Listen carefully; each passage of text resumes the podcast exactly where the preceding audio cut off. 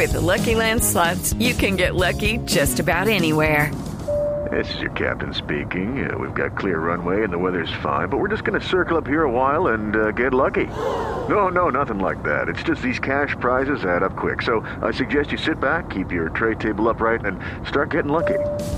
Play for free at LuckyLandSlots.com. Are you feeling lucky? No purchase necessary. Void where prohibited by law. 18 plus terms and conditions apply. See website for details. El padre Alberto Linero es periodista y también está en Mañanas Blue. 6 de la mañana, 37 minutos. Encontrarnos con un amigo e indagar por su trabajo, por su familia, por sus diversiones, es una de las experiencias más agradables de la vida cotidiana.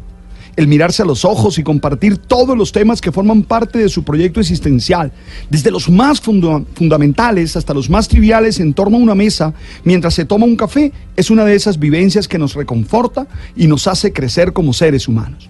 Sin embargo, las nuevas tecnologías han generado cambios en las formas de relacionarnos y ya no es tan común encontrarse en un café, sino que basta con estar conectados a través del celular.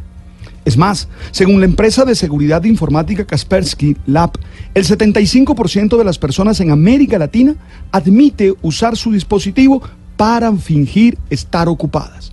Lo hacen cuando no quieren hablar con otra persona. Al 37% de los usuarios de América Latina le preocupa no entretenerse si no pueden acceder a un dispositivo conectado. Y un 14% se inquieta si puede definitivamente no tener en sus manos el servicio a través de un dispositivo. Lo cual muestra que son otras las prácticas de comunicación que se tienen presente hoy en las relaciones interpersonales.